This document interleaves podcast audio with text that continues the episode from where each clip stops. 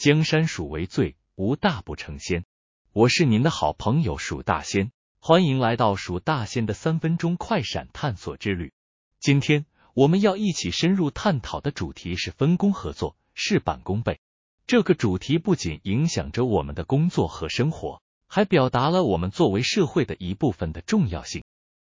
现在，让我们看看一些世界上的著名例子，并用我的个人观点和解读来探讨分工合作的力量。我一开始想到的就是美国太空总署的阿波罗登月计划，这是一个让人赞叹的例子。当时，美国的科学家、工程师、太空人，每个人都承担了巨大的压力。但他们却团结一致，展现了人类突破极限的能力。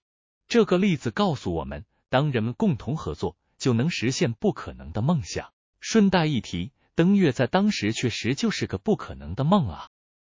接下来可惊人了，那就是地球轨道上最大的卫星——国际太空站。国际太空站是多国合作的成果，不同国家的太空人在太空中共同工作和生活。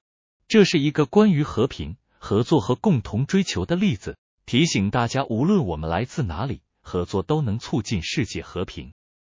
还有像是奥林匹克运动会，每四年举办一次，运动员来自不同国家，但他们在比赛场上共同追求卓越。这给我们一个重要的启发，那就是合作可以在竞争中找到平衡，让我们共同成长。对了，说到全人类团结合作案例，最近一次的记录。就属这次全球大爆发的新冠肺炎了。全世界国家，包括知名企业和生技疫苗研发产业，共同对抗这波风暴。这是一个相当具有代表性的例子。不同人种的科学家们、医生、政府和企业共同合作，以应对一场全球性的健康危机。这告诉我们，合作是克服困难的关键，共同拯救生命，无需分国界。也就是说。无论是在太空探索、国际体育赛事，还是应对全球病毒危机，分工合作就是实现成功的重要关键。通过上述分析解读，相信您更能深刻感受合作的力量。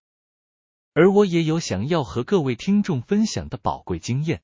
几年前，我和我的好朋友小明一起想搞些副业，于是决定合开了一家烧烤小店。一开始，我们试图包办所有事情。但很快发现，这样并不是最有效的方式。后来我们决定重新分工，我专注于厨房，小明负责前台服务。这个改变让我们的小店经营更有效率，生意也越来越好。这个故事告诉我们，分工合作确实可以带来更有效率的表现。在我们节目结束之前，我想问一问各位听众，也请大家好好思考一下：您认为在您的日常生活中，分工合作是如何影响您的工作和个人生活的？真的可以事半功倍吗？请在留言中分享您的想法，这将会是一个有趣的讨论。江山属为最，无大不成仙。我是蜀大仙，期待下次再见。